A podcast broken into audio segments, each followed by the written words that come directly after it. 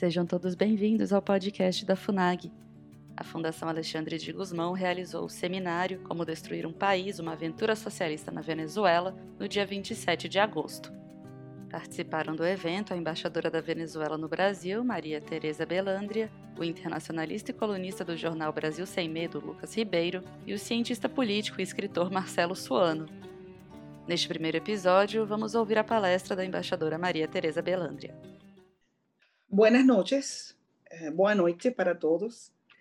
É uma honra para mim estar aqui nessa palestra com meu amigo, o professor Marcelo Suano, que eu conheci pela mídia. Quando ele escreveu esse livro inacreditável que conta a história da Venezuela, como destruir um país, ele me contactou pela mídia. Embaixadora, eu quero conhecer a você. E aconteceu. Então, eu escrevi a contraportada desse seu livro. Isso foi maravilhoso, porque foi uma, uma reunião muito boa. Eu lembro sempre que foi uma reunião de uma pessoa que eu não conhecia e que conhece muito bem o que está acontecendo no meu país. Também, Também é uma honra para mim falar com Lucas. Lucas escreve muito de Venezuela e conhece muito bem a situação. Então, eles conhecem tanto bem Venezuela que eu só aqui vou fazer umas, uns comentários porque eles conhecem muito bem a situação. E, por supuesto, eu quero cumprimentar ao ministro Roberto, porque a FUNAG abriu as portas para mim, não como a embaixadora, sino como a professora Maria Teresa Velandra, que eu sou. E eu agradeço muito, porque quando você é professor, você é professor toda a sua vida, isso não muda. Então, para mim é uma honra que FUNAG hoje feito este convite para falar sobre como destruir um país. Então, eu quero começar dizendo que como você pode destruir um país? Um país petroleiro, um país que foi o país mais rico da América Latina, que tem as maiores reservas de petróleo do mundo. Como que aconteceu que a Venezuela hoje tem 5 milhões e meio de venezuelanos que tiveram que fugir porque estão morrendo de fome. Como é que 5 milhões de venezuelanos tiveram que cruzar a fronteira a pé? Só para colocar uma dimensão, a migração nossa nesse momento tem a mesma população que muitos países. Venezuelanos que caminharam uma distância que desde Berlim hasta Madrid, buscando uma boa vida. Aqui em Brasil, temos 300 mil venezuelanos, de los quais 280 mil cruzaram a fronteira a pé, com a roupa que tinham posta e uma mala. Então, como destruir um país? O primeiro, quando as pessoas eligem nas eleições a uma pessoa que não tem capacitação para ser presidente a, destruição da Venezuela não começou com Maduro. A destruição da Venezuela começou com Chávez. Quando ele foi elegido no ano 1998, a Venezuela produzia 3 milhões e 200 mil barris de petróleo por dia. 3 milhões e 200 mil barris de petróleo por dia. Então, chega à presidência um homem que não tem educação, um homem que tem ressentimento social, um homem com desejos de vingança, que fez um golpe de Estado no ano 1992, que foi à prisão, e quando saiu de prisão, eu, vou, eu me vou a vingar. Isso foi o fato, eu me vou a vingar. E como, como aconteceu? Ele destruiu nosso país. Então, a primeira coisa é, se você quer destruir seu país, tem que eleger uma pessoa com as características que tive as chaves. E depois votar por um sucessor que é pior que Chaves. A segunda coisa que aconteceu foi que com nessa quantidade de dinheiro, só pode imaginar, saca uma conta. 2003, 2013, o barril de petróleo 110 dólares, 120 dólares por barril. Se você tem 3 milhões e 200 mil barriles, é uma conta fácil. Imagina quanto dinheiro entrou nas contas da Venezuela Você pode acreditar que hoje Venezuela não tem energia elétrica, não tem água, não tem comida. A gente está morrendo de fome. Com essa quantidade de dinheiro que ingressou às contas do governo venezuelano, o que fez o Chávez? A primeira coisa que fiz foi expropriar as terras produtivas. O primeiro que aconteceu, as melhores fazendas, as melhores, as mais produtivas, não, agora não são de seus donos, são de nosso governo. Vamos expropriar. Nessas terras que os produtores eram, eram produtores de bem, produziam milho, farinha, arroz, feijão, bananas, frutas. Tudo isso acabou. Porque eles expropriaram as terras para dividir as terras entre as pessoas e ninguém fez um investimento, ninguém fez um mantenimento, ninguém fez uma capacitação para as novas pessoas. Então, essas terras foram arrasadas. A segunda coisa que ele fez foi despedir, votar, sair de 20 mil empregados da indústria petroleira. Isso aconteceu no ano 2002. Um dia, ele decidiu sair de 20 mil profissionais, engenheiros petroleiros, geologistas, pessoas que tinham toda a sua vida fazendo um trabalho maravilhoso, porque a Venezuela foi a segunda indústria petroleira mais importante no mundo. Então, se você quer destruir uma indústria petroleira, o primeiro que tem que fazer é sair das pessoas profissionais e colocar nesses postos amigos ideológicos, pessoas do partido político do presidente que não têm capacitação para fazer o que a indústria petroleira faz, que é petróleo. Essa foi a segunda coisa que ele fez: expropriar as terras produtivas, colocar pessoas sem capacitação na indústria petroleira e começar a fazer convênios com governos não democráticos.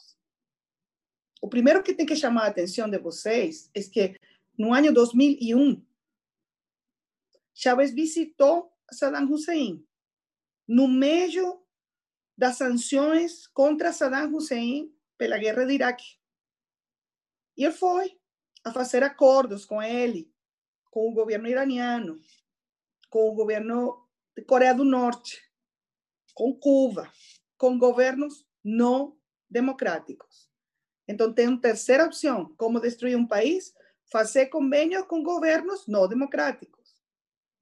A quarta coisa que ele fez foi entregar nossa soberania, nossas forças armadas, nossa inteligência e nossos, nossa companhia para fazer documentos, identificação aos cubanos.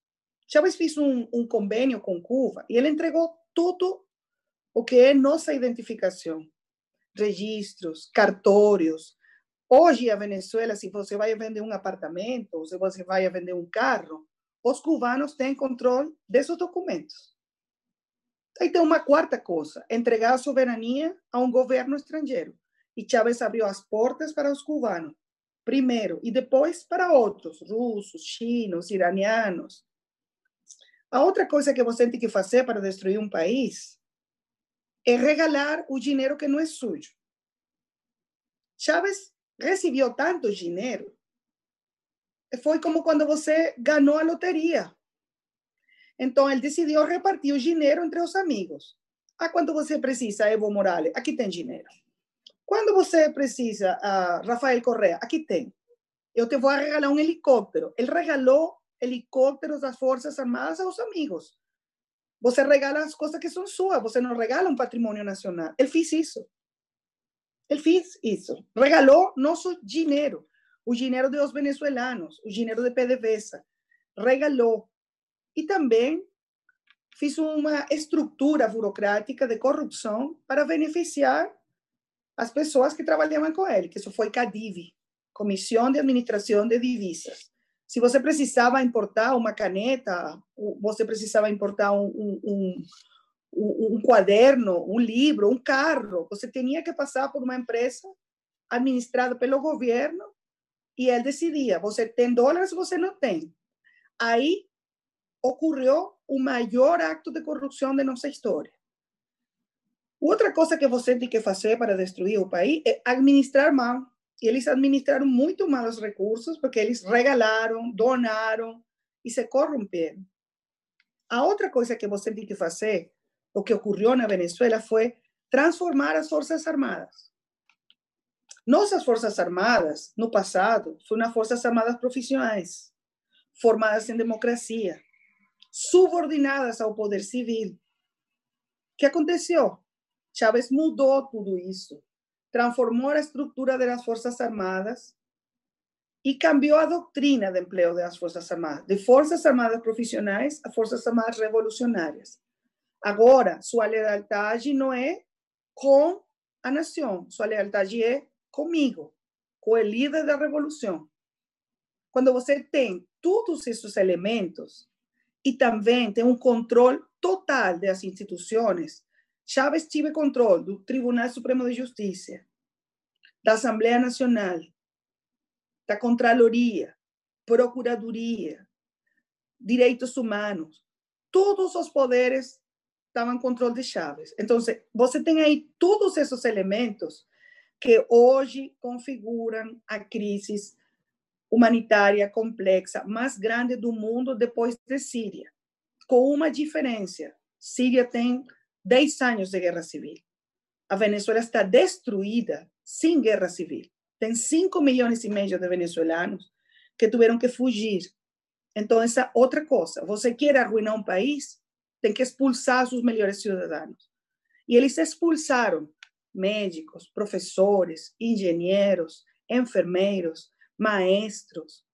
Essa foi a primeira migração. Os empresários, a segunda, os profissionais, e agora as pessoas que vêm para o Brasil, que são pessoas que não têm trabalho, que não têm medicinas, que não têm comida, que não têm nada, que têm que cozinhar agora com lenha, como se você vivesse no século XIX, que fugiram para dar comida a seus filhos.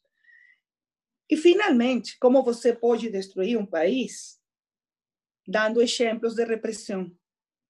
Os venezuelanos nos levantamos nas ruas uma e outra vez.